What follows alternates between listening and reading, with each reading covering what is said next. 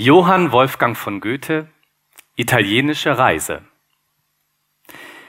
Den 3. September 1786 Früh drei Uhr stahl ich mich aus Karlsbad, weil man mich sonst nicht fortgelassen hätte. Die Gesellschaft, die den 28. August, meinen Geburtstag, auf eine sehr freundliche Weise feiern mochte, erwarb sich wohl dadurch ein Recht, mich festzuhalten. Allein hier war nicht länger zu säumen. Ich warf mich ganz allein, nur einen Mantelsack und Dachsranzen aufpackend, in eine Postchaise und gelangte halb acht Uhr nach Zwota, an einem schönen, stillen Nebelmorgen. Die obern Wolken streifig und wollig, die untern schwer. Mir schien das gute Anzeichen. Ich hoffte, nach einem so schlimmen Sommer einen guten Herbst zu genießen. Heute schreibe ich unter dem 49. Grade aus Regensburg. Er lässt sich gut an. Der Morgen war kühl und man klagt auch hier über Nässe und Kälte des Sommers. Aber es entwickelte sich ein herrlicher, gelinder Tag. Die milde Luft, die ein großer Fluss mitbringt, ist ganz etwas Eigenes. Das Obst ist nicht sonderlich. Gute Birnen habe ich gespeist, aber ich sehne mich nach Trauben und Feigen. Auf dem Brenner, den 8. September, abends. Hierher gekommen, gleichsam gezwungen, endlich an einen Ruhepunkt, an einen stillen Ort, wie ich ihn mir nur hätte wünschen können. Es war ein Tag, den man jahrelang in der Erinnerung genießen kann. Die Sonne war hoch und heiß. Ich musste meine Kleidung erleichtern, die ich bei der veränderlichen Atmosphäre des Tages oft wechsle. Wenn die Freunde über den ambulanten Wetterbeobachter und dessen seltsame Theorien gelächelt haben, so gebe ich ihnen vielleicht durch einige andere Betrachtungen Gelegenheit zum Lachen. Denn ich muss gestehen, da meine Reise eigentlich eine Flucht war vor allen den Unbilden, die ich unter dem 51. Grade erlitten, dass ich Hoffnung hatte, unter dem 48. ein wahres Gosen zu betreten. Allein, ich fand mich getäuscht, wie ich früher hätte wissen sollen, denn nicht die Polhöhe allein macht Klima und Witterung, sondern die Bergreihen besonders jene, die von morgen nach Abend die Länder durchschneiden. In diesen ereignen sich immer große Veränderungen, und nordwärts liegende Länder haben am meisten darunter zu leiden. So scheint auch die Witterung für den ganzen Norden diesen Sommer über durch die große Alpenkette, auf der ich dieses schreibe, bestimmt worden zu sein. Hier hat es die letzten Monate her immer geregnet, und Südwest und Südost haben den Regen durchaus nordwärts geführt.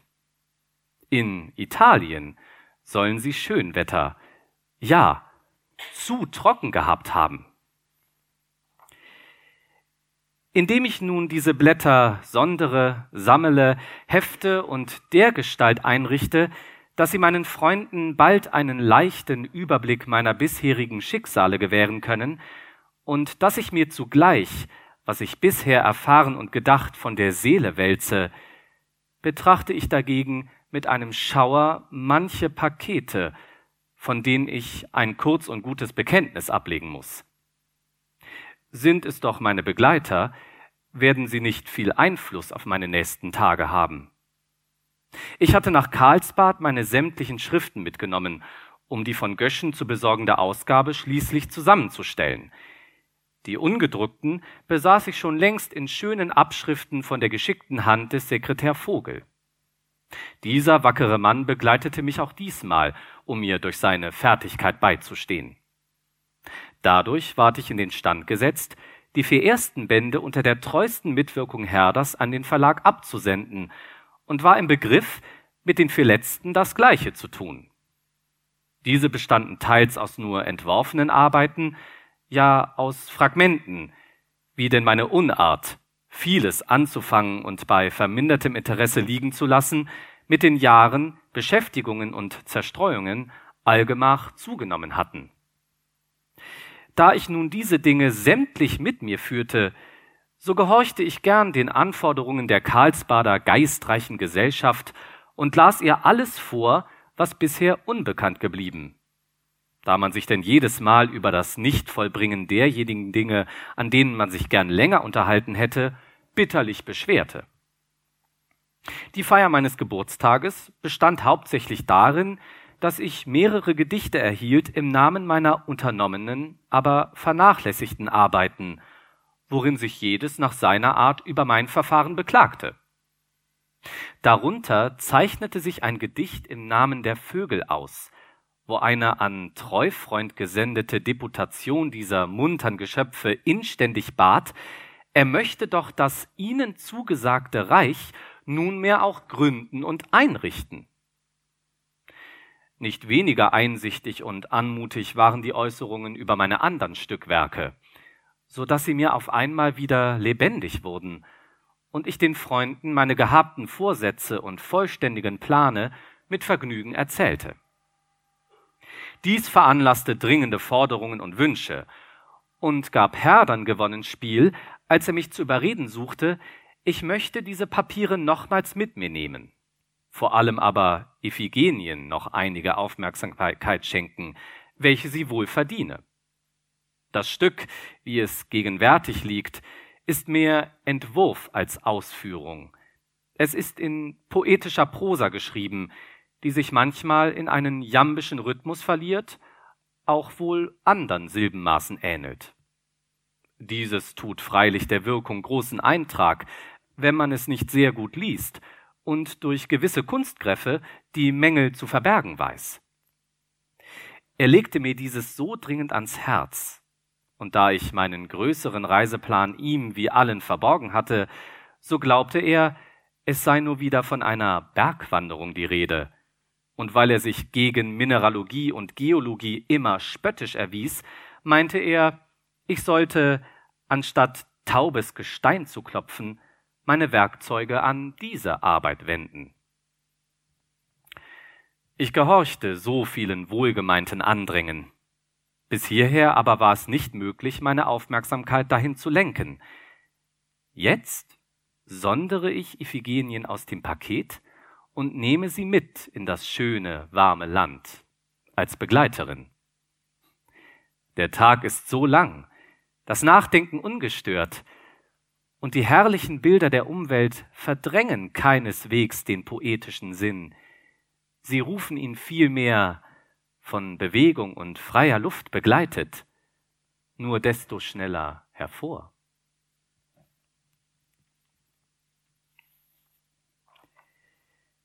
Den 11. September abends. Hier bin ich nun in Roveredo, wo die Sprache sich abschneidet. Oben herein schwankt es noch immer vom Deutschen zum Italienischen. Nun hatte ich zum ersten Mal einen stockwelschen Postillon, der Wirt spricht kein Deutsch. Und ich muss nun meine Sprachkünste versuchen. Wie froh bin ich, dass nunmehr die geliebte Sprache lebendig, die Sprache des Gebrauchs wird. Torbole, den 12. September, nach Tische. In der Abendkühle ging ich spazieren und befinde mich nun wirklich in einem neuen Lande, in einer ganz fremden Umgebung. Die Menschen leben ein nachlässiges Schlaraffenleben. Erstlich haben die Türen keine Schlösser. Der Wirt aber versicherte mir, ich könnte ganz ruhig sein, und wenn alles, was ich bei mir hätte, aus Diamanten bestünde. Zweitens sind die Fenster mit Ölpapier statt Glasscheiben geschlossen. Drittens fehlt eine höchst nötige Bequemlichkeit, so dass man dem Naturzustande hier ziemlich nahe kommt. Als ich den Hausknecht nach einer gewissen Gelegenheit fragte, deutete er in den Hof hinunter. Durchaus zeigt sich die größte Sorglosigkeit, doch Leben und Geschäftigkeit genug. Den ganzen Tag verführen die Nachbarinnen ein Geschwätz, ein Geschrei und haben alle zugleich etwas zu tun, etwas zu schaffen. Ich habe noch kein müßiges Weib gesehen. Der Wirt verkündigte mir mit italienischer Emphase, dass er sich glücklich finde, mir mit der köstlichsten Forelle dienen zu können. Sie werden bei Torbole gefangen, wo der Bach vom Gebirge herunterkommt und der Fisch den Weg hinaufsucht. Der Kaiser erhält von diesem Fange zehntausend Gulden Pacht. Es sind keine eigentlichen Forellen. Groß, manchmal 50 Pfund schwer. Über den ganzen Körper bis auf den Kopf hinauf punktiert. Der Geschmack zwischen Forelle und Lachs. Zart und trefflich. Mein eigentlich Wohlleben aber ist in Früchten, in Feigen, auch Birnen, welche da wohl köstlich sein müssen, wo schon Zitronen wachsen.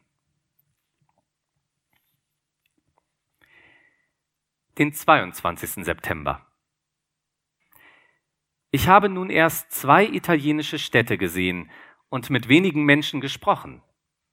Aber ich kenne meine Italiener schon gut. Sie sind wie Hofleute, die sich fürs erste Volk in der Welt halten und bei gewissen Vorteilen, die man ihnen nicht leugnen kann, sich's ungestraft und bequem einbilden können. Mir erscheinen die Italiener als eine recht gute Nation. Man muss nur die Kinder und die gemeinen Leute sehen, wie ich sie jetzt sehe und sehen kann, da ich ihnen immer ausgesetzt bin und mich ihnen immer aussetze. Und was das für Figuren und Gesichter sind. Besonders muss ich die Vicentiner loben, dass man bei ihnen die Vorrechte einer großen Stadt genießt. Sie sehen einen nicht an. Man mag machen, was man will. Wendet man sich jedoch an sie, dann sind sie gesprächig und anmutig. Besonders wollen mir die Frauen sehr gefallen. Die Veroneserinnen will ich nicht schelten. Sie haben eine gute Bildung und entschiedene Profile, aber meistens bleich. Und der Zendal tut ihnen Schaden, weil man unter der schönen Tracht auch etwas Reizendes sucht. Hier aber finde ich gar hübsche Wesen besonders eine schwarzlockige Sorte, die mir ein eigenes Interesse einflößt. Es gibt auch eine blonde, die mir aber nicht so behagen will.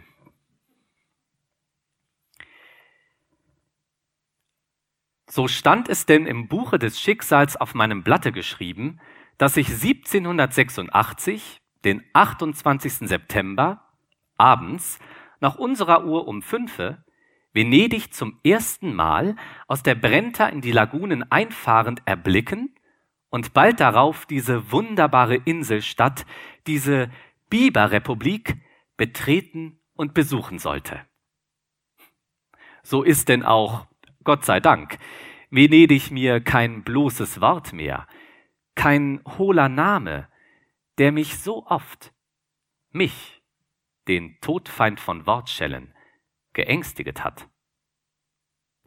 Als die erste Gondel an das Schiff anfuhr, es geschieht, um Passagiere, welche Eil haben, geschwinder nach Venedig zu bringen, erinnerte ich mich eines frühen Kinderspielzeuges, an das ich vielleicht seit 20 Jahren nicht mehr gedacht hatte. Mein Vater besaß ein schönes mitgebrachtes Gondelmodell.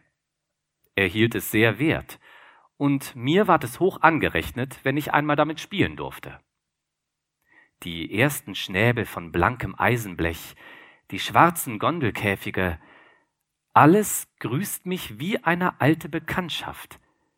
Ich genoss einen lang entbehrten, freundlichen Jugendeindruck.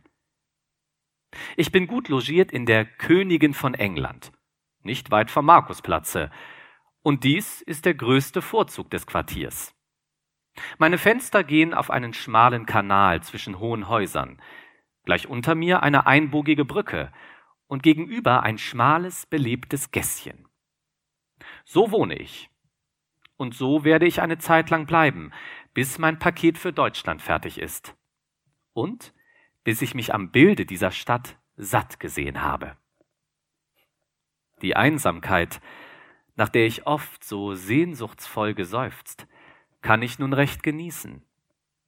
Denn nirgends fühlt man sich einsamer als im Gewimmel, wo man sich allen ganz unbekannt durchdrängt.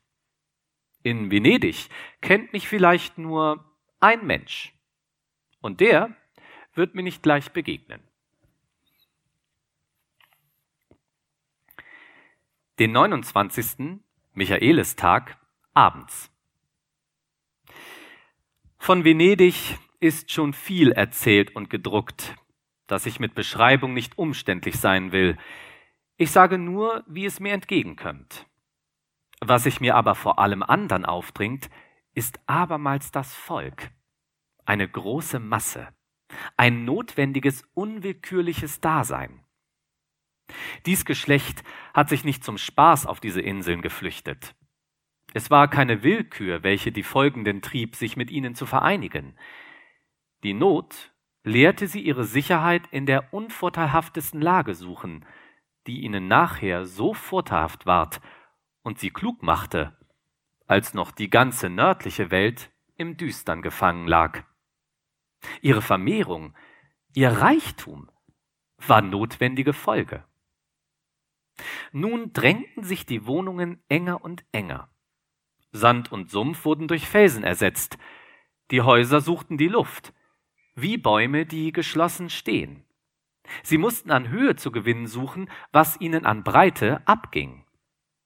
Auf jede Spanne des Bodens geizig und gleich anfangs in enge Räume gedrängt, ließen sie zu Gassen nicht mehr Breite als nötig war, eine Hausreihe von der gegenüberstehenden zu trennen und dem Bürger notdürftige Durchgänge zu erhalten.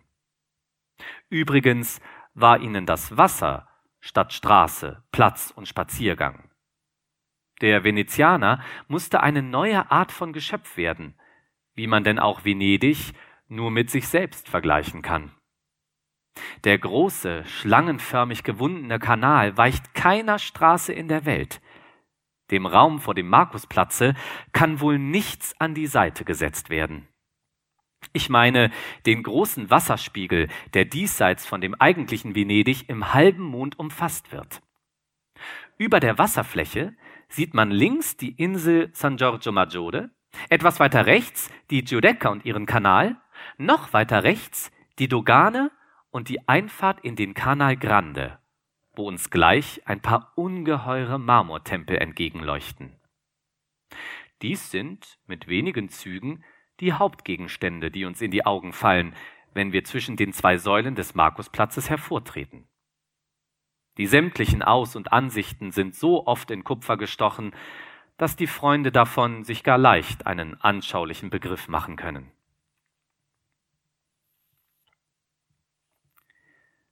Zum 8. Oktober. Meine alte Gabe, die Welt mit Augen desjenigen Malers zu sehen, dessen Bilder ich mir eben eingedrückt, brachte mich auf einen eigenen Gedanken. Es ist offenbar, dass sich das Auge nach den Gegenständen bildet, die es von Jugend auf erblickt. Und so muss der venezianische Maler alles klarer und heiterer sehen als andere Menschen. Wir, die wir auf einem bald schmutzkotigen, bald staubigen, farblosen, die Widerscheine verdüsternden Boden und vielleicht gar in engen Gemächern leben, können einen solchen Frohblick aus uns selbst nicht entwickeln. Als ich bei hohem Sonnenschein durch die Lagunen fuhr und auf den Gondelrändern die Gondoliere leicht schwebend, bunt bekleidet, rudernd betrachtete, wie sie auf der hellgrünen Fläche sich in der blauen Luft zeichneten, so sah ich das beste, frischeste Bild der venezianischen Schule. Der Sonnenschein hob die Lokalfarben blendend hervor, und die Schattenseiten waren so licht, dass sie verhältnismäßig wieder zu Lichtern hätten dienen können. Ein gleiches galt von den Widerscheinen des meerengrünen Wassers. Alles war hell in hell gemalt, so dass die schäumende Welle und die Blitzlichter darauf nötig waren, um das Tüpfchen aufs i zu setzen. Tizian und Paul hatten diese Klarheiten im höchsten Grade, und wo man sie in ihren Werken nicht findet, hat das Bild verloren oder ist aufgemalt. Die Kuppeln und Gewölbe der Markuskirche nebst ihren Seitenflächen, alles ist bilderreich, alles bunte Figuren auf goldenem Grunde, alles musibische Arbeit. Einige sind recht gut, andere gering je nachdem die Meister waren, die den Karton verfertigten. Es fiel mir recht aufs Herz, dass doch alles auf die erste Erfindung ankommt und dass diese das rechte Maß, den wahren Geist habe, da man mit viereckigen Stückchen Glas und hier nicht einmal auf die sauberste Weise das Gute sowohl als das Schlechte nachbilden kann. Die Kunst, welche dem Alten seine Fußboden bereitete, dem Christen seine Kirchenhimmel wölbte, hat sich jetzt auf Dosen und Armbänder verkrümelt. Diese Zeiten sind schlechter, als man denkt. Den 12. Oktober. Nachdem ich mein Tagebuch durchgegangen, kleine Schreibtafelbemerkungen eingeschaltet, so sollen die Akten inrotuliert und den Freunden zum Urteilsspruch zugeschickt werden. Schon jetzt finde ich manches in diesen Blättern, das ich näher bestimmen, erweitern und verbessern könnte. Es mag stehen als Denkmal des ersten Eindrucks, der, wenn er auch nicht immer wahr wäre, uns doch köstlich und wert bleibt könnte ich nur den Freunden einen Hauch dieser leichtern Existenz hinübersenden. Jawohl ist dem Italiener das Ultramontane eine dunkle Vorstellung. Auch mir kommt das jenseits der Alpen nun düster vor. Doch winken freundliche Gestalten immer aus dem Nebel. Nur das Klima würde mich reizen, diese Gegenden jenen vorzuziehen. Denn Geburt und Gewohnheit sind mächtige Fesseln. Ich möchte hier nicht leben, wie überall an keinem Orte, wo ich unbeschäftigt wäre. Jetzt aber macht mir das Neue unendlich viel zu schaffen. Die Baukunst steigt wie ein alter Geist aus dem Grabe hervor. Sie heißt mich ihre Lehren wie die Regeln einer ausgestorbenen Sprache studieren, nicht um sie auszuüben oder mich in ihr lebendig zu erfreuen, sondern nur um die ehrwürdige, für ewig abgeschiedene Existenz der vergangenen Zeitalter in einem stillen Gemüte zu verehren. Gott sei Dank, wie mir alles wieder lieb wird, was mir von Jugend auf wert war. Wie glücklich befinde ich mich, dass ich den alten Schriftstellern wieder näher zu treten wage. Denn jetzt darf ich es sagen, darf meine Krankheit und Torheit bekennen Schon einige Jahre her durfte ich keinen lateinischen Autor ansehen, nichts betrachten, was mir ein Bild Italiens erneute. Geschah es zufällig, so erduldete ich die entsetzlichsten Schmerzen. Herder spottete oft über mich, dass ich all mein Latein aus dem Spinoza lerne, denn er hatte bemerkt, dass dies das einzige lateinische Buch war, das ich las. Er wusste aber nicht, wie sehr ich mich vor den Alten hüten musste, wie ich mich in jene abstrusen Allgemeinheiten nur ängstlich flüchtete. Noch zuletzt hat mich die Wielandsche Übersetzung der Satiren höchst unglücklich gemacht. Ich hatte kaum zwei gelesen, so war ich schon verrückt. Hätte ich nicht den Entschluss gefasst, den ich jetzt ausführe, so wäre ich rein zugrunde gegangen. Zu einer solchen Reife war die Begierde, diese Gegenstände mit Augen zu sehen, in meinem Gemüte gestiegen, die historische Kenntnis förderte mich nicht. Die Dinge standen nur eine Handbreit von mir ab, aber durch eine undurchdringliche Mauer geschieden. Es ist mir wirklich auch jetzt nicht etwa zumute, als wenn ich die Sachen zum ersten Mal sähe, sondern als ob ich sie wiedersähe. Ich bin nur kurze Zeit in Venedig und habe mir die hiesige Existenz genugsam zugeeignet und weiß, dass ich, wenn auch einen unvollständigen, doch einen ganz klaren und wahren Begriff mit wegnehme.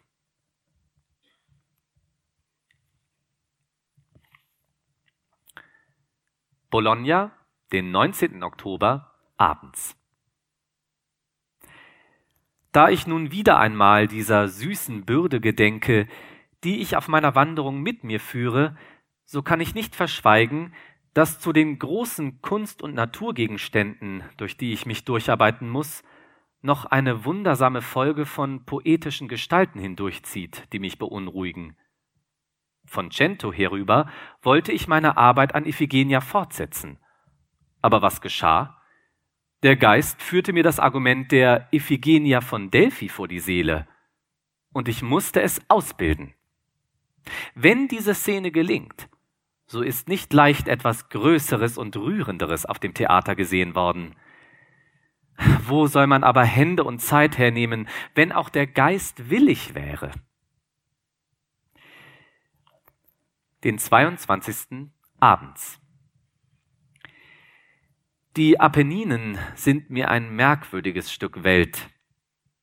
Auf die große Fläche der Regionen des Po's folgt ein Gebirge, das sich aus der Tiefe erhebt, um zwischen zwei Meeren südwärts das feste Land zu endigen. Wäre die Gebirgsart nicht zu steil, zu hoch über der Meeresfläche, nicht so sonderbar verschlungen, dass Ebbe und Flut vor alten Zeiten mehr und länger hätten hereinwirken, größere Flächen bilden und überspülen können, so wäre es eins der schönsten Länder in dem herrlichsten Klima, etwas höher als das andere Land. So aber ist's ein seltsam Gewebe von Bergrücken gegeneinander. Oft sieht man gar nicht ab, wohin das Wasser seinen Ablauf nehmen will. Wären die Täler besser ausgefüllt, die Flächen mehr glatt und überspült, so könnte man das Land mit Böhmen vergleichen, nur dass die Berge auf alle Weise einen anderen Charakter haben. Doch muss man sich keine Bergwüste, sondern ein meist bebautes, obgleich gebirgiges Land vorstellen. Kastanien kommen hier sehr schön. Der Weizen ist trefflich und die Saat schon hübsch grün. Immergrüne Eichen mit kleinen Blättern stehen am Wege, um die Kirchen und Kapellen aber schlanke Zypressen. Gestern Abend war das Wetter trübe. Heute ist's wieder hell und schön. Città Castellana, den 28. Oktober. Morgen Abend also in Rom. Ich glaube es noch jetzt kaum. Und wenn dieser Wunsch erfüllt ist, was soll ich mir nachher wünschen? Ich wüsste nichts, als dass ich mit meinem Fasanenkahn glücklich zu Hause landen und meine Freunde gesund, froh und wohlwollend antreffen möge. Rom, den 1. November 1786. Ja, ich bin endlich in dieser Hauptstadt der Welt angelangt.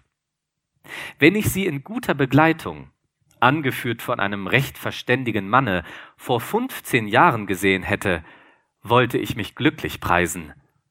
Sollte ich sie aber allein, mit eigenen Augen sehen und besuchen, so ist es gut, dass mir diese Freude so spät zuteil ward. Über das Tiroler Gebirg bin ich gleichsam weggeflogen. Verona, Vicenz, Padua, Venedig habe ich gut, Ferrara, Cento, Bologna flüchtig und Florenz kaum gesehen. Die Begierde nach Rom zu kommen war so groß, wuchs so sehr mit jedem Augenblicke, dass kein Bleiben mehr war und ich mich nur drei Stunden in Florenz aufhielt. Nun bin ich hier und ruhig und wie es scheint, auf mein ganzes Leben beruhigt. Denn es geht, man darf wohl sagen, ein neues Leben an, wenn man das Ganze mit Augen sieht, das man teilweise in und auswendig kennt. Alle Träume meiner Jugend sehe ich nun lebendig. Die ersten Kupferbilder, deren ich mich erinnere, mein Vater hatte die Prospekte von Rom auf einem Vorsaale aufgehängt, sehe ich nun in Wahrheit. Und alles, was ich in Gemälden und Zeichnungen, Kupfern und Holzschnitten, in Gips und Kork schon lange gekannt, steht nun beisammen vor mir. Wohin ich gehe, finde ich eine Bekanntschaft in einer neuen Welt. Es ist alles, wie ich mir's dachte, und alles neu. Ebenso kann ich von meinen Beobachtungen, von meinen Ideen sagen. Ich habe keinen ganz neuen Gedanken gehabt, nichts ganz fremd gefunden, aber die alten sind so bestimmt, so lebendig, so zusammenhängend geworden, dass sie für neu gelten können. Da Pygmalions Elise, die er sich ganz nach seinen Wünschen geformt und ihr so viel Wahrheit und Dasein gegeben hatte, als der Künstler vermag, endlich auf ihn zukam und sagte, ich bin's. Wie anders war die lebendige als der gebildete Stein. Wie moralisch heilsam ist es mir dann auch, unter einem ganz sinnlichen Volke zu leben, über das so viel Redens und Schreibens ist, dass jeder Fremde nach dem Maßstabe beurteilt, den er mitbringt. Ich verzeihe jedem, der sie tadelt und schilt. Sie stehen zu weit von uns ab, und als Fremder mit ihnen zu verkehren, ist beschwerlich und kostspielig. Rom, den 3. November.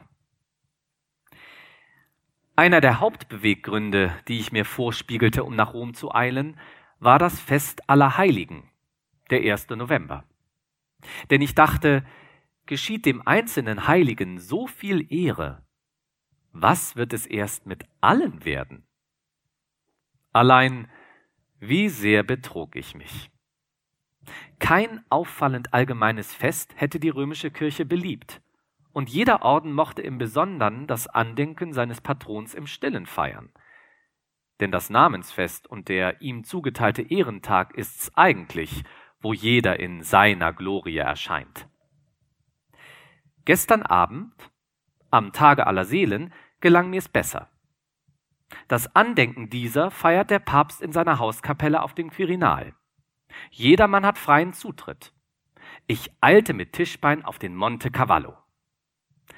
Der Platz vor dem Palaste hat was ganz eigenes Individuelles, so unregelmäßig als grandios und lieblich.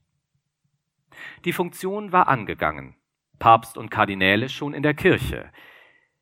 Da fiel mir auf einmal das Venio iterum crucifigi ein, und ich zupfte meinen Gefährten, dass wir ins Freie der gewölbten und gemalten Säle kämen. Hier fanden wir eine Menge Personen, die köstlichen Gemälde aufmerksam betrachtend. Denn dieses Fest aller Seelen ist zugleich auch das Fest aller Künstler in Rom. Ebenso wie die Kapelle ist der ganze Palast und die sämtlichen Zimmer jedem zugänglich und diesen Tag für viele Stunden frei und offen. Man braucht kein Trinkgeld zu geben und wird von dem Kastellan nicht gedrängt. Die Wandgemälde beschäftigten mich, und ich lernte da neue, mir kaum dem Namen nach bekannte treffliche Männer kennen, so wie zum Beispiel den heitern Karl Maratti schätzen und lieben. Vorzüglich willkommen aber waren mir die Meisterstücke der Künstler, deren Art und Weise ich mir schon eingeprägt hatte. Nun aber zu Milderung des künstlerischen Ernstes ein heiteres Abenteuer. Ich bemerkte wohl, dass mehrere deutsche Künstler zu Tischbein als Bekannte tretend mich beobachteten und sodann hin und wieder gingen. Er, der mich einige Augenblicke verlassen hatte, trat wieder zu mir und sagte, da gibt's einen großen Spaß. Das Gerücht, sie seien hier, hatte sich schon verbreitet, und die Künstler wurden auf den einzigen unbekannten Fremden aufmerksam. Nun ist einer unter uns, der schon längst behauptet, er sei mit ihnen umgegangen. Ja, er wollte mit ihnen in freundschaftlichem Verhältnis gelebt haben, woran wir nicht so recht glauben wollten. Dieser ward nun aufgefordert, sie zu betrachten und den Zweifel zu lösen. Er versicherte aber kurz und gut, sie seien es nicht und an dem Fremden keine Spur ihrer Gestalt und Aussehens. So ist doch wenigstens das Inkognito für den Moment gedeckt. Und in der Folge gibt es etwas zu lachen. Den 7. November. Ich habe manchmal in früherer Zeit die wunderliche Grille gehabt, dass ich mir sehnlichst wünschte, von einem wohlunterrichteten Manne, von einem kunst- und geschichtskundigen Engländer nach Italien geführt zu werden. Und nun hat sich das alles indessen schöner gebildet, als ich hätte ahnen können. Tischbein lebte so lange hier als mein herzlicher Freund, er lebte hier mit dem Wunsche, mir Rom zu zeigen. Unser Verhältnis ist alt durch Briefe, neu durch Gegenwart. Wo hätte mir ein werterer Führer erscheinen können? Ist auch meine Zeit nur beschränkt, so werde ich doch das Möglichste genießen und lernen. Und bei allem dem sehe ich voraus, dass ich wünschen werde anzukommen, wenn ich weggehe. Den 10. November 1786. Ich lebe nun hier mit einer Klarheit und Ruhe, von der ich lange kein Gefühl hatte. Meine Übung, alle Dinge, wie sie sind, zu sehen und abzulesen, meine Treue, das Auge Licht sein zu lassen, meine völlige Entäußerung von aller Prätension, kommen mir einmal wieder recht zustatten und machen mich im stillen höchst glücklich. Alle Tage ein neuer merkwürdiger Gegenstand, täglich frische, große, seltsame Bilder und ein Ganzes, das man sich lange denkt und träumt, nie mit der Einbildungskraft erreicht. Heute war ich bei der Pyramide des Cestius und abends auf dem Palatin, oben auf den Ruinen der Kaiserpaläste, die wie Felsenwände dastehen. Hiervon lässt sich nun freilich nichts überliefern. Wahrlich, es gibt hier nichts Kleines, wenn auch wohl hier und da etwas Scheltenswertes und Abgeschmacktes. Doch auch ein solches hat Teil an der allgemeinen Großheit genommen. Kehr ich nun in mich selbst zurück, wie man doch so gern tut bei jeder Gelegenheit, so entdeckte ich ein Gefühl, das mich unendlich freut. Ja, das ich sogar auszusprechen wage. Wer sich mit Ernst hier umsieht und Augen hat zu sehen, muss solid werden. Er muss einen Begriff von Solidität fassen, der ihm nie so lebendig ward. Der Geist wird zur Tüchtigkeit gestempelt, gelangt zu einem Ernst ohne Trockenheit, zu einem gesetzten Wesen mit Freude. Mir wenigstens ist es, als wenn ich die Dinge dieser Welt nie so richtig geschätzt hätte als hier. Ich freue mich der gesegneten Folgen auf mein ganzes Leben. Und so lasst mich aufraffen, wie es kommen will. Die Ordnung wird sich geben. Ich bin nicht hier, um nach meiner Art zu genießen, Befleißigen will ich mich der großen Gegenstände, lernen und mich ausbilden, ehe ich 40 Jahre alt werde.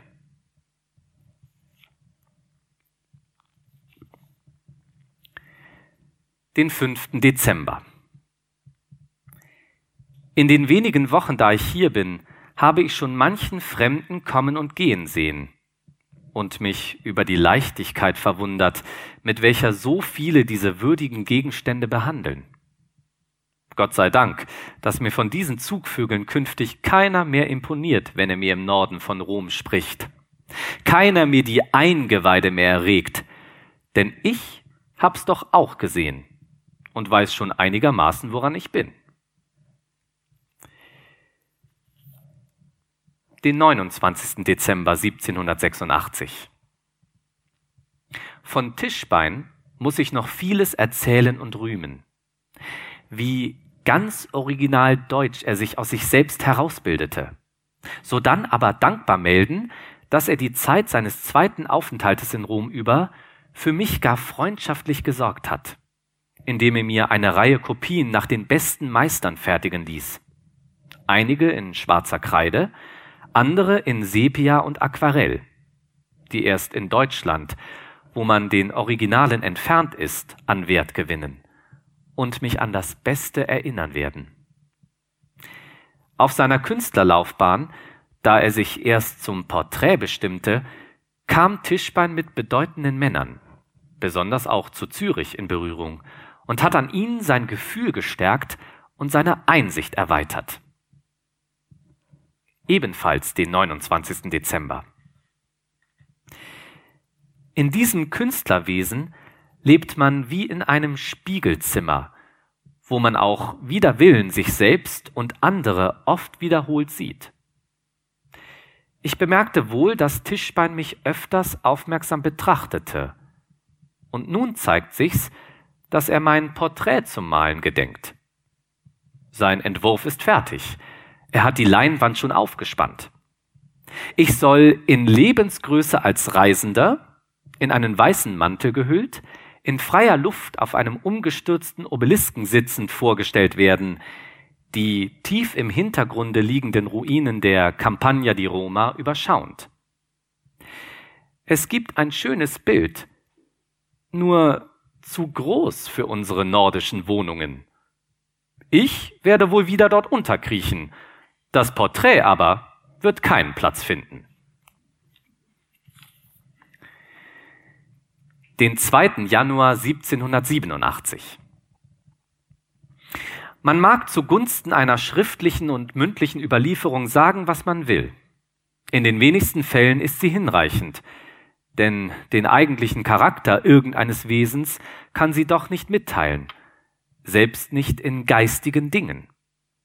Hat man aber erst einen sichern Blick getan, dann mag man gerne lesen und hören, denn das schließt sich an an den lebendigen Eindruck.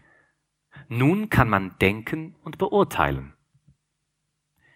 Ihr habt mich oft ausgespottet und zurückziehen wollen, wenn ich Steine, Kräuter und Tiere mit besonderer Neigung aus gewissen entschiedenen Gesichtspunkten betrachtete. Nun richte ich meine Aufmerksamkeit auf den Baumeister, Bildhauer und Maler und werde mich auch hier finden lernen. Den 6. Januar. Zu meiner Erquickung habe ich gestern einen Ausguss des kolossalen Juno-Kopfes, wovon das Original in der Villa Ludovisi steht, in den Saal gestellt. Es war dieses meine erste Liebschaft in Rom, und nun besitze ich sie. Keine Worte geben eine Ahnung davon. Es ist wie ein Gesang Homers. Ich habe aber auch für die Zukunft die Nähe einer so guten Gesellschaft wohl verdient. Denn ich kann nun vermelden, dass Iphigenia endlich fertig geworden ist. Das heißt, dass sie in zwei ziemlich gleichlautenden Exemplaren vor mir auf dem Tische liegt, wovon das eine nächstens zu euch wandern soll. Nehmt es freundlich auf, denn freilich steht nicht auf dem Papiere, was ich gesollt, wohl aber kann man erraten, was ich gewollt habe. Ihr beklagtet euch schon einige Male über dunkle Stellen meiner Briefe, die auf einen Druck hindeuten, den ich unter den herrlichsten Erscheinungen erleide. Hieran hatte diese griechische Reisegefährtin nicht geringen Anteil. Sie nämlich, die mich zur Tätigkeit nötigte, wenn ich hätte schauen sollen. Frevelhaft entschloss ich mich, Iphigenien nach Karlsbad mitzunehmen. An welchem Orte ich mich besonders mit ihr unterhalten, will ich kürzlich aufzeichnen. Als ich den Brenner verließ, nahm ich sie aus dem größten Paket und steckte sie zu mir. Am Gardasee, als der gewaltige Mittagswind die Wellen ans Ufer trieb, wo ich wenigstens so allein war als meine Heldin am Gestade von Tauris, zog ich die ersten Linien der neuen Bearbeitung, die ich in Verona, Vicenz, Padua, am fleißigsten aber in Venedig fortsetzte. Sodann aber geriet die Arbeit in Stocken. Ja, ich ward auf eine neue Erfindung geführt, nämlich Iphigenia auf Delphi zu schreiben, welches ich auch sogleich getan hätte, wenn nicht die Zerstreuung und ein Pflichtsgefühl gegen das ältere Stück mich abgehalten hätte. In Rom aber ging die Arbeit in geziemender Stetigkeit fort. Abends beim Schlafengehen bereitete ich mich aufs morgende Pensum, welches denn sogleich beim Erwachen angegriffen wurde. Mein Verfahren dabei war ganz einfach.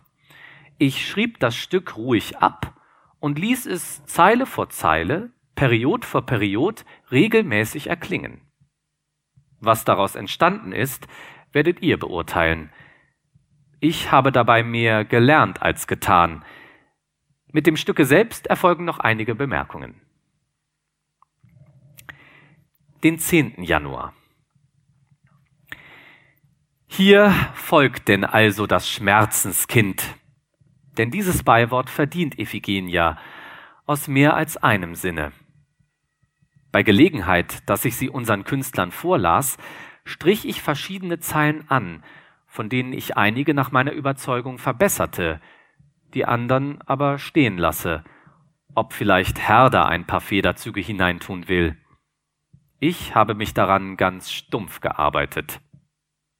Denn warum ich die Prosa seit mehreren Jahren bei meinen Arbeiten vorzog, daran war doch eigentlich schuld, dass unsere Prosodie in der größten Unsicherheit schwebt, wie denn meine einsichtigen, gelehrten, mitarbeitenden Freunde die Entscheidung mancher Fragen dem Gefühl, dem Geschmack anheimgaben, wodurch man denn doch aller Richtschnur ermangelte. Iphigenia in Jampen zu übersetzen, hätte ich nie gewagt, wäre mir in Moritzens Prosodie nicht ein Leitstern erschienen. Es ist auffallend, dass wir in unserer Sprache nur wenige Silben finden, die entschieden kurz oder lang sind. Mit den anderen verfährt man nach Geschmack oder Willkür. Nun hat Moritz ausgeklügelt, dass es eine gewisse Rangordnung der Silben gebe und dass die dem Sinne nach bedeutendere gegen eine weniger bedeutende lang sei und jene kurz mache dagegen aber auch wieder kurz werden könne, wenn sie in die Nähe von einer anderen gerät, welche mehr Geistesgewicht hat. Hier ist denn doch ein Anhalten. Und wenn auch damit nicht alles getan wäre, so hat man doch indessen einen Leitfaden, an dem man sich hinschlingen kann. Ich habe diese Maxime öfters zu Rate gezogen und sie mit meiner Empfindung übereinstimmend getroffen. Da ich oben von einer Vorlesung sprach, so muss ich doch auch, wie es damit zugegangen, kürzlich erwähnen. Diese jungen Männer, an jene früheren, heftigen, vordringenden Arbeiten gewöhnt, erwarteten etwas Berlichingisches und konnten sich in den ruhigen Gang nicht gleich finden. Doch verfehlten die edlen und reinen Stellen nicht ihre Wirkung. Tischbein, dem auch diese fast gänzliche Entäußerung der Leidenschaft kaum zu Sinne wollte, brachte ein artiges Gleichnis oder Symbol zum Vorschein. Er verglich es einem Opfer, dessen Rauch, von einem sanften Luftdruck niedergehalten, an der Erde hinzieht, indessen die Flamme freier nach der Höhe zu gewinnen sucht. Er zeichnete dies sehr hübsch und bedeutend. Das Blättchen lege ich bei. Und so hat mich denn diese Arbeit, über die ich bald hinauszukommen dachte, ein völliges Vierteljahrhundert unterhalten und aufgehalten, mich beschäftigt und gequält. Es ist nicht das erste Mal, dass ich das Wichtigste nebenher tue, und wir wollen darüber nicht weiter grillisieren und rechten. Rom, den 25. Januar 1787. Nun wird es mir immer schwerer, von meinen Aufenthalten in Rom Rechenschaft zu geben. Denn wie man die See immer tiefer findet, je weiter man hineingeht, so geht es auch mir in Betrachtung dieser Stadt. Man kann das Gegenwärtige nicht ohne das Vergangene erkennen, und die Vergleichung von beiden erfordert mehr Zeit und Ruhe. Schon die Lage dieser Hauptstadt der Welt führt uns auf ihre Erbauung zurück. Wir sehen bald, hier hat sich kein wanderndes, großes, wohlgeführtes Volk niedergelassen und den Mittelpunkt eines Reichs weislich festgesetzt.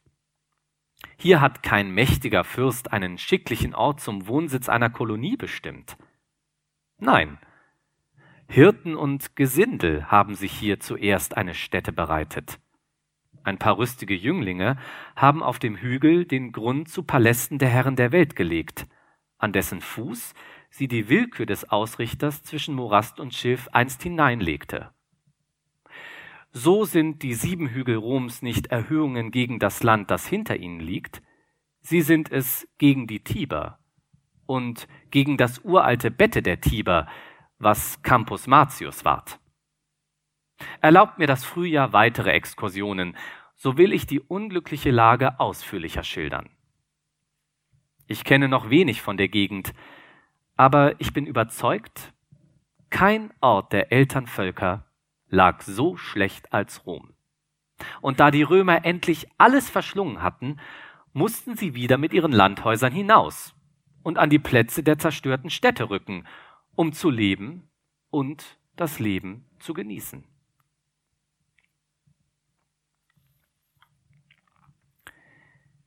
Den 17. Februar 1787 abends nach verklungener Karnevalstorheit. Das große Porträt, welches Tischbein von mir unternommen, wächst schon aus der Leinwand heraus. Der Künstler hat sich durch einen fertigen Bildhauer ein kleines Modell von Ton machen lassen, welches gar zierlich mit einem Mantel drapiert worden. Danach malt er fleißig, denn es sollte freilich vor unserer Abreise nach Neapel schon auf einen gewissen Punkt gebracht sein. Und es gehört schon Zeit dazu, eine so große Leinwand mit Farben auch nur zu bedecken. Den 21. Februar 1787. Ich benutze die Augenblicke zwischen dem Einpacken, um noch einiges nachzuholen. Morgen gehen wir nach Neapel. Ich freue mich auf das Neue, das unaussprechlich schön sein soll, und hoffe, in jener paradiesischen Natur wieder neue Freiheit und Lust zu gewinnen, hier im ernsten Rom wieder an das Studium der Kunst zu gehen. Das Einpacken wird mir leicht. Ich tue es mit leichterem Herzen als vor einem halben Jahre, da ich mich von allem loslöste, was mir so lieb und wert war.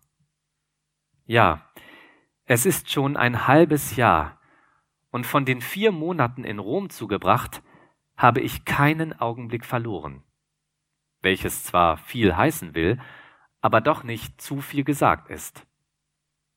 Dass Iphigenia angekommen, weiß ich. Möge ich am Fuße des Vesus erfahren, dass ihr eine gute Aufnahme zuteil geworden.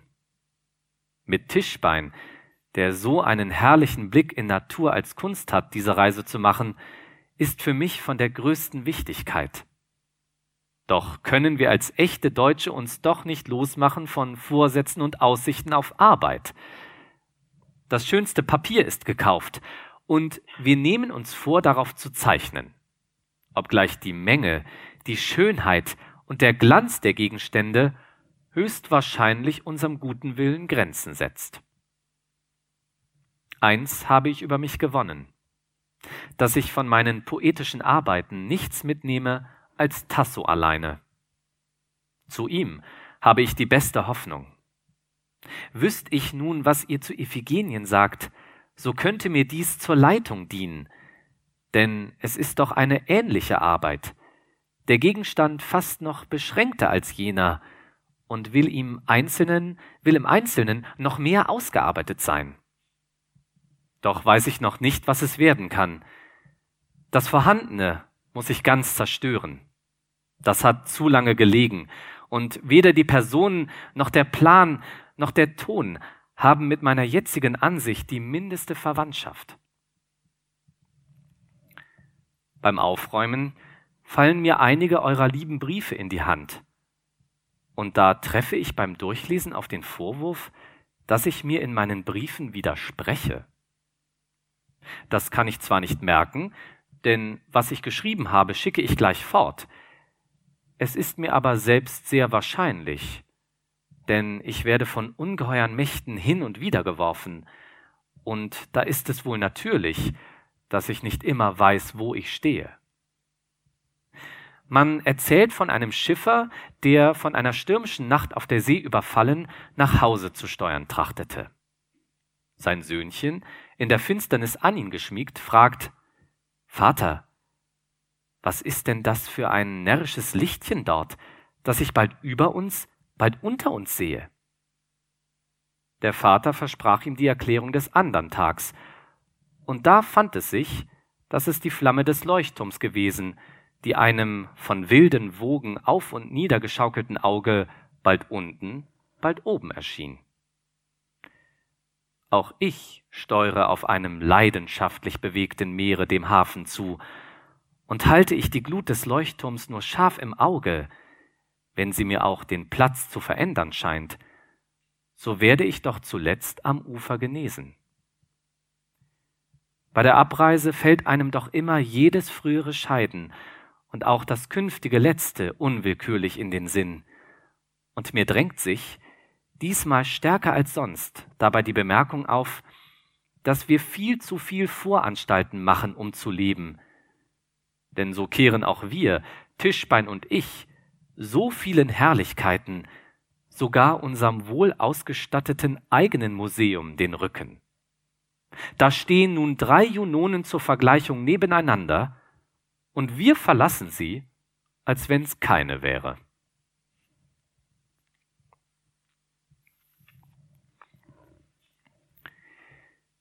Neapel, den 25. Februar 1787. Endlich auch hier glücklich und mit guten Vorbedeutungen angekommen. Der Vesuv blieb uns immer zur linken Seite, gewaltsam dampfend, und ich war still für mich erfreut, dass ich diesen merkwürdigen Gegenstand endlich auch mit Augen sah. Der Himmel ward immer klärer, und zuletzt schien die Sonne recht heiß in unsere enge rollende Wohnung. Bei ganz rein heller Atmosphäre kamen wir Neapel näher. Und nun fanden wir uns wirklich in einem andern Lande. Die Gebäude mit flachen Dächern deuten auf eine andere Himmelsgegend. Inwendig mögen sie nicht sehr freundlich sein. Alles ist auf der Straße, sitzt in der Sonne, solange sie scheinen will. Der Neapolitaner glaubt, im Besitz des Paradieses zu sein und hat von den nördlichen Ländern einen sehr traurigen Begriff. Immer Schnee, hölzerne Häuser, große Unwissenheit, aber Geld genug, sagt er. Neapel selbst kündigt sich froh, frei und lebhaft an. Unzählige Menschen rennen durcheinander. Der König ist auf der Jagd, die Königin guter Hoffnung und so kann es nicht besser gehen. Den 2. März bestieg ich den Vesuv, obgleich bei trübem Wetter und umwölktem Gipfel. Fahrend gelangt ich nach Resina, sodann auf einem Maultiere den Berg zwischen Weingärten hinauf, nun zu Fuß über die Lava vom Jahre 71 die schon feines, aber festes Moos auf sich erzeugt hatte. Dann an der Seite der Lava her.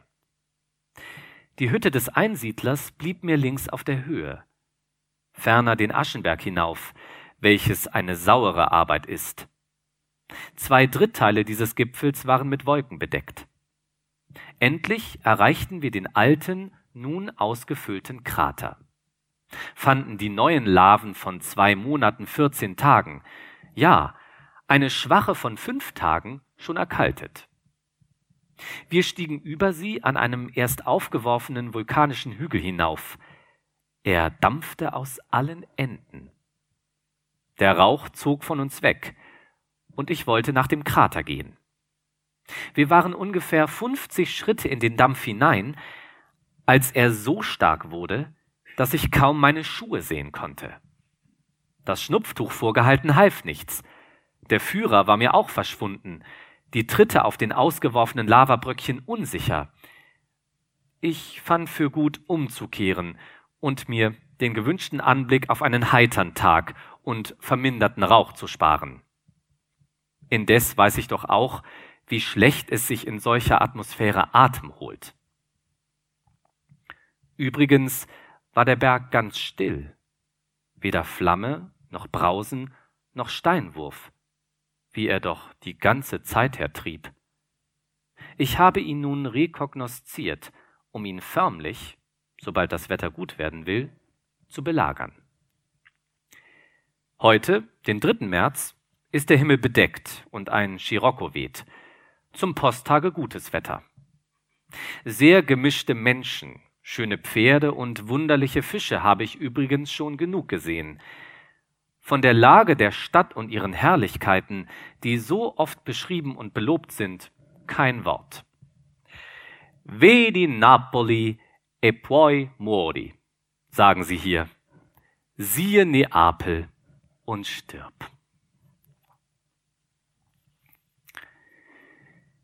Neapel den 26. März 1787. Morgen geht dieser Brief von hier zu euch. Donnerstag, den 29. gehe ich mit der Korvette, die ich des Seewesens unkundig in meinem vorigen Briefe zum Rang einer Fregatte erhob, endlich nach Palermo. Der Zweifel, ob ich reisen oder bleiben sollte, machte einen Teil meines hiesigen Aufenthaltes unruhig. Nun, da ich entschlossen bin, geht es besser. Für meine Sinnesart ist diese Reise heilsam. Ja, notwendig. Sizilien deutet mir nach Asien und Afrika. Und auf dem wundersamen Punkte, wohin so viele Radien der Weltgeschichte gerichtet sind, selbst zu stehen, ist keine Kleinigkeit. Neapel habe ich nach seiner eigenen Art behandelt. Ich war nichts weniger als fleißig, doch habe ich viel gesehen und mir einen allgemeinen Begriff von dem Lande, seinen Einwohnern und Zuständen gebildet. Bei der Wiederkehr soll manches nachgeholt werden. Freilich nur manches, denn vor dem 29. Juni muss ich wieder in Rom sein. Hab ich die heilige Woche versäumt, so will ich dort wenigstens den St. Peterstag feiern. Meine sizilianische Reise darf mich nicht allzu weit von meiner ersten Absicht weglenken. Diese vier Wochen, was waren die gegen das ungeheure Leben? Nun gehabt euch wohl. Reisen lerne ich wohl auf dieser Reise. Ob ich leben lerne, weiß ich nicht. Die Menschen, die es zu verstehen scheinen, sind in Art und Weise zu sehr von mir verschieden, als dass ich auf dieses Talent sollte Anspruch machen können. Lebet wohl und liebt mich, wie ich eurer von Herzen gedenke.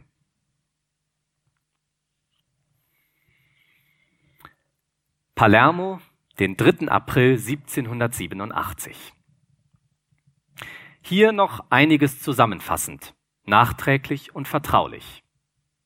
Wir fuhren Donnerstag, den 29. März, mit Sonnenuntergang von Neapel und landeten erst nach vier Tagen um drei Uhr im Hafen von Palermo. Ein kleines Diarium, das ich beilege, erzählt überhaupt unsere Schicksale. Ich habe nie eine Reise so ruhig angetreten als diese, habe nie eine ruhigere Zeit gehabt als auf der durch beständigen Gegenwind sehr verlängerten Fahrt. Selbst auf dem Bette im engen Kämmerchen, wo ich mich die ersten Tage halten musste, weil mich die Seekrankheit stark angriff. Nun denke ich ruhig zu euch hinüber, denn wenn irgendetwas für mich entscheidend war, so ist es diese Reise. Mit keinen Worten ist die dunstige Klarheit auszudrücken, die um die Küsten schwebte, als wir am schönsten Nachmittage gegen Palermo anfuhren. Die Reinheit der Konture, die Weichheit des Ganzen, das Auseinanderweichen der Töne, die Harmonie von Himmel, Meer und Erde. Wer es gesehen hat, der hat es auf sein ganzes Leben. Nun verstehe ich erst die Claude Laurence und habe Hoffnung, auch dereinst in Norden aus meiner Seele Schattenbilder dieser glücklichen Wohnung hervorzubringen. Wäre nur alles Kleinliche so rein daraus weggewaschen, als die Kleinheit der Strohdächer aus meinen Zeichen begriffen. Wir wollen sehen, was diese Königin der Inseln tun kann. Wie sie uns empfangen, habe ich keine Worte auszudrücken. Mit frisch grünenden Maulbeerbäumen, immer grünendem Oleander, Zitronenhecken etc. In einem öffentlichen Garten stehen weite Beete von Ranunkeln und Anemonen. Die Luft ist mild, warm und wohlriechend. Der Wind lau. Der Mond ging dazu voll hinter einem Vorgebirge herauf und schien ins Meer. Und diesen Genuss, nachdem man vier Tage und Nächte auf den Wellen geschwebt. Palermo, den 13. April 1787. Italien ohne Sizilien macht gar kein Bild in der Seele. Hier ist erst der Schlüssel zu allem. Vom Klima kann man nicht Gutes genug sagen. Jetzt ist's Regenzeit, aber immer unterbrochen. Heute donnert und blitzt es, und alles wird mit Macht grün. Der Lein hat schon zum Teil Knoten gewonnen, der andere Teil blüht.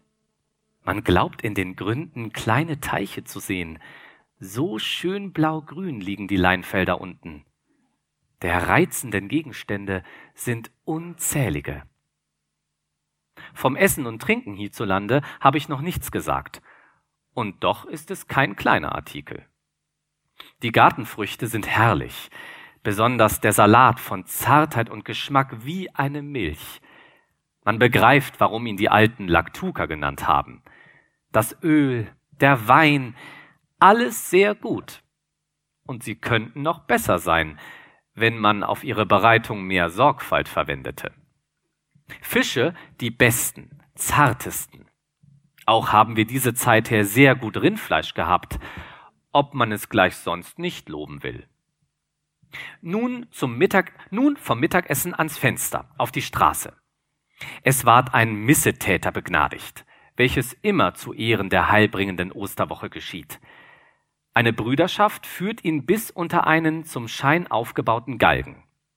Dort muss er vor der Leiter eine Andacht verrichten, die Leiter küssen und wird dann wieder weggeführt. Es war ein hübscher Mensch vom Mittelstande, frisiert, einen weißen Frack, weißen Hut, alles weiß. Er trug den Hut in der Hand, und man hätte ihm hier und da nur bunte Bänder anheften dürfen, so konnte er als Schäfer auf jede Redoute gehen.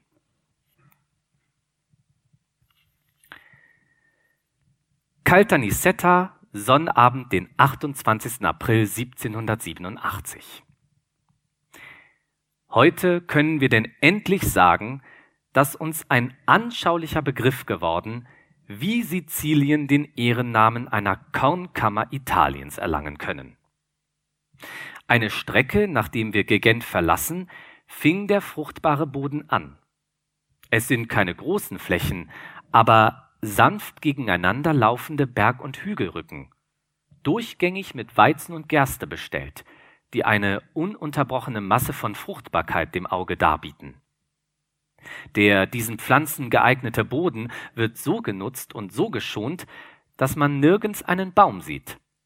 Ja, alle die kleinen Ortschaften und Wohnungen liegen auf Rücken der Hügel, wo eine hinstreichende Reihe Kalkfelsen den Boden ohnehin unbrauchbar macht. Dort wohnen die Weiber das ganze Jahr, mit Spinnen und Weben beschäftigt. Die Männer hingegen bringen zur eigentlichen Epoche der Feldarbeit nur Sonnabend und Sonntag bei ihnen zu. Die übrigen Tage bleiben sie unten und ziehen sich nachts in Rohrhütten zurück. Und so ward denn unser Wunsch bis zum Überdruss erfüllt. Wir hätten uns Triptolems Flügelwagen gewünscht, um dieser Einförmigkeit zu entfliehen.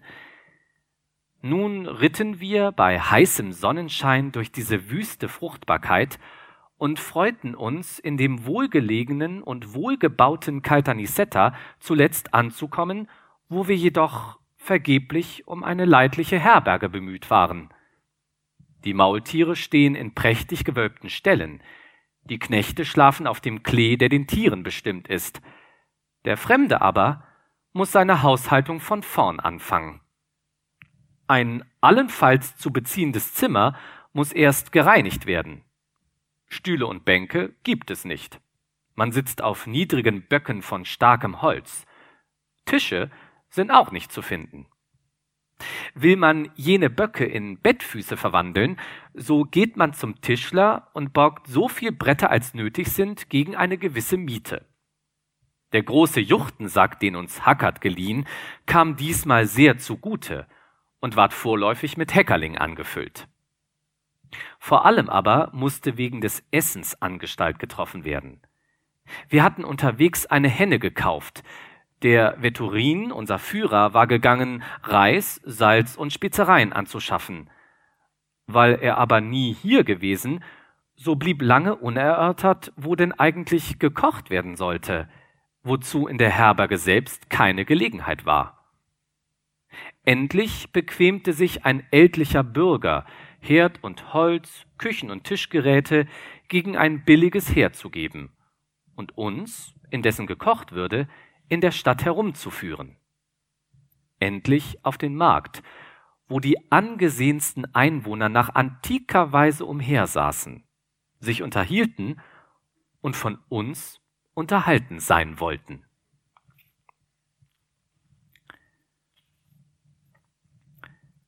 An Herder, Neapel, den 17. Mai 1787. Hier bin ich wieder, meine Lieben, frisch und gesund. Ich habe die Reise durch Sizilien leicht und schnell getrieben. Wenn ich wiederkomme, sollt ihr beurteilen, wie ich gesehen habe.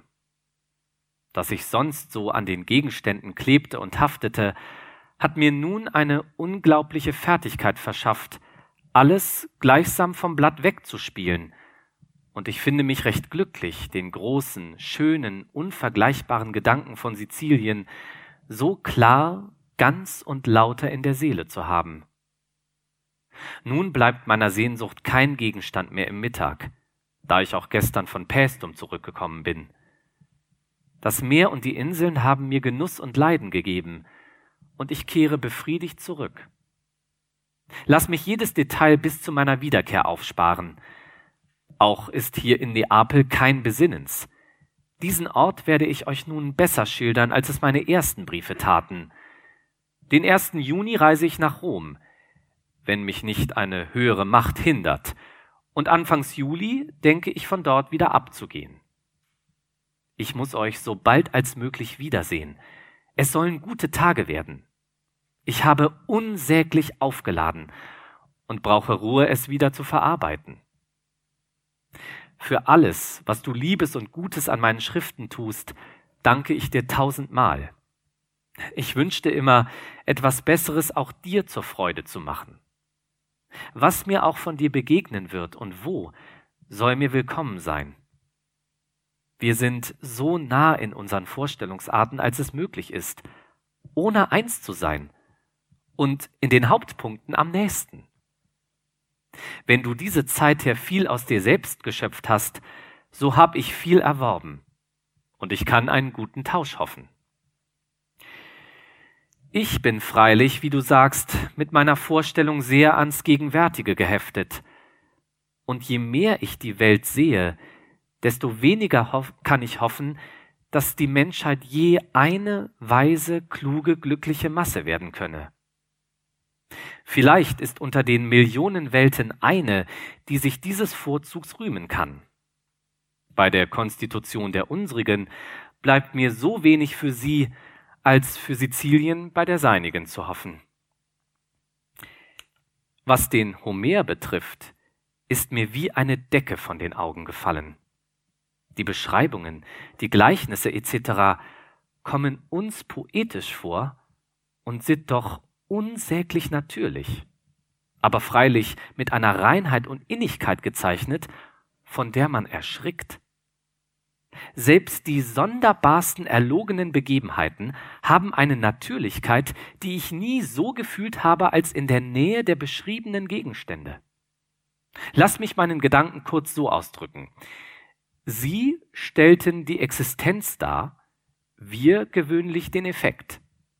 Sie schilderten das Fürchterliche, wir schildern fürchterlich. Sie das Angenehme, wir angenehm und so weiter.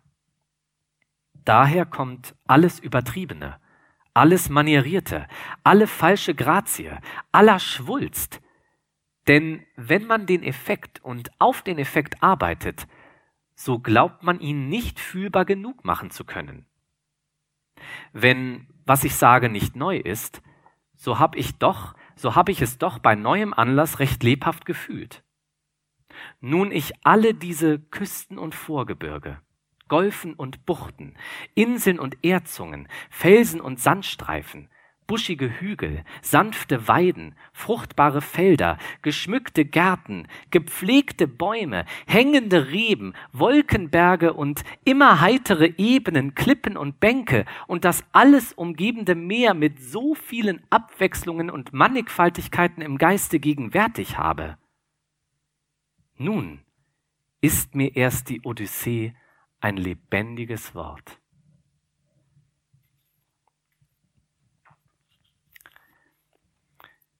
Neapel, den 29. Mai 1787. Es ist keine Jahreszeit, wo man sich nicht überall von Esswaren umgeben sähe. Und der Neapolitaner freut sich nicht allein des Essens, sondern er will auch, dass die Ware zum Verkauf schön aufgeputzt sei. Bei Santa Lucia sind die Fische nach ihren Gattungen meist in reinlichen und artigen Körben. Krebse, Austern, Scheiden, kleine Muschel, jedes besonders aufgetischt und mit grünen Blättern unterlegt. Die Läden von getrocknetem Obst und Hülsenfrüchten sind auf das mannigfaltigste herausgeputzt. Die ausgebreiteten Pomeranzen und Zitronen von allen Sorten mit dazwischen hervorstechendem grünem Laub, dem Auge sehr erfreulich. Aber nirgends putzen sie mehr als bei den Fleischwaren, nach welchen das Auge des Volks besonders lüstern gerichtet ist, weil der Appetit durch periodisches Entbehren nur mehr gereizt wird. In den Fleischbänken hängen die Teile der Ochsen, Kälber, Schöpse niemals aus, ohne dass neben dem Fette zugleich die Seite oder die Keule stark vergoldet sei. Es sind verschiedene Tage im Jahr, besonders die Weihnachtsfeiertage, als Schmausfeste berühmt. Alsdann feiert man eine allgemeine Kokanja, wozu sich 500.000 Menschen das Wort gegeben haben. Dann ist aber auch die Straße Toledo und neben ihr mehrere Straßen und Plätze auf das appetitlichste verziert. Die Boutiquen, wo grüne Sachen verkauft werden, wo Rosinen, Melonen und Feigen aufgesetzt sind, erfreuen das Auge auf das Allerangenehmste. Die Esswaren hängen in Girlanden über die Straßen hinüber. Große Paternoster von vergoldeten, mit roten Bändern geschnürten Würsten, Welsche Hähne, welche alle eine rote Fahne unter dem Bürzel stecken haben. Man versicherte, dass deren 30.000 verkauft worden, ohne die zu rechnen, welche die Leute im Hause gemästet hatten. Außer diesem werden noch eine Menge Esel mit grüner Ware, Kapaunen und jungen Lämmern beladen durch die Stadt und über den Markt getrieben. Und die Haufen Eier, welche man hier und da sieht, sind so groß, dass man sich ihrer niemals so viel beisammen gedacht hat. Und nicht genug, dass alles dieses verzehret wird. Alle Jahre reitet ein Polizeidiener mit einem Trompeter durch die Stadt und verkündet auf allen Plätzen und Kreuzwegen, wie viel tausend Ochsen, Kälber, Lämmer, Schweine und so weiter der Neapolitaner verzehrt habe. Das Volk höret aufmerksam zu freut sich unmäßig über die großen Zahlen und jeder erinnert sich des Anteils an diesem Genuss mit Vergnügen. Was die Mehl- und Milchspeisen betrifft, welche unsere Köchinnen so mannigfaltig zu bereiten wissen, ist für jenes Volk, das sich in dergleichen Dingen gerne kurz fasst und keine wohl eingerichtete Küche hat, doppelt gesorgt. Die Macaroni ein zarter, stark durchgearbeiteter, gekochter, in gewisse Gestalten gepresster Teig von feinem Mehle sind von allen Sorten überall um ein geringes zu haben. Sie werden meistens nur in Wasser abgekocht und der geriebene Käse schmelzt und würzt zugleich die Schüssel. Fast an der Ecke jeder großen Straße sind die Backwerkverfertiger mit ihren Pfannen voll siedenden Öls besonders an Fasttagen beschäftigt, Fische und Backwaren einem jeden nach seinem Verlangen sogleich zu bereiten. Diese Leute haben einen unglaublichen Abgang, und viele tausend Menschen tragen ihr Mittag- und Abendessen von da auf einem Stückchen Papier davon. Neapel, den 1. Juni 1787. Ich gehe nun gern aus Neapel. Ja, ich muss fort. Diese letzten Tage überließ ich mich der Gefälligkeit, Menschen zu sehen. Ich habe meist interessante Personen kennenlernen und bin mit den Stunden, die ich ihnen gewidmet, sehr zufrieden. Aber noch vierzehn Tage, so hätte es mich weiter und weiter und abwärts von meinem Zwecke geführt. Und dann wird man hier immer untätiger, Seit meiner Rückkunft von Pestum habe ich außer den Schätzen von Portici wenig gesehen, und es bleibt mir manches zurück, um dessen Willen ich nicht den Fuß aufheben mag. Unterwegs am 4., 5. und 6. Juni. Da ich diesmal allein reise, habe ich Zeit genug, die Eindrücke der vergangenen Monate wieder hervorzurufen. es geschieht mit vielem Behagen. Und doch tritt gar oft das Lückenhafte der Bemerkungen hervor. Und wenn die Reise dem, der sie vollbracht hat, in einem Flusse vorüberzuziehen scheint und in der Einbildungskraft als eine stetige Folge hervortritt, so fühlt man doch, dass eine eigentliche Mitteilung unmöglich sei. Der Erzählende muss alles einzeln hinstellen. Wie soll daraus in der Seele des Dritten ein Ganzes gebildet werden? Deshalb konnte mich nichts Tröstliches, deshalb konnte mir nichts Tröstlicheres und Erfreulicheres begegnen, als die Versicherungen eurer letzten Briefe, dass ihr euch fleißig mit Italien und Sizilien beschäftigt, Reisebeschreibungen leset und Kupferwerke betrachtet. Das Zeugnis, das dadurch meine Briefe gewinnen, ist mein höchster Trost. Hättet ihr es früher getan oder ausgesprochen, ich wäre noch eifriger gewesen, als ich war. Dass treffliche Männer wie Bartels, Münter, Architekten verschiedener Nationen vor mir hergingen, die gewiss äußere Zwecke sorgfältiger verfolgten als ich, der ich nur die innerlichsten im Auge hatte, hat mich oft beruhigt, wenn ich alle meine Bemühungen für unzulänglich halten musste. Überhaupt, wenn jeder Mensch nur als ein Supplement aller übrigen zu betrachten ist und am nützlichsten und liebenswürdigsten erscheint, wenn er sich als einen solchen gibt, so muss dieses vorzüglich von Reiseberichten und Reisenden gültig sein. Persönlichkeit, Zwecke, Zeitverhältnisse, Gunst und Ungunst der Zufälligkeiten, alles zeigt sich bei einem jeden anders. Kenn ich seine Vorgänger, so werd ich auch an ihm mich freuen, mich mit ihm behelfen, seinen Nachfolger erwarten, und diesem wäre mir sogar inzwischen das Glück geworden, die Gegend selbst zu besuchen, gleichfalls freundlich begegnen.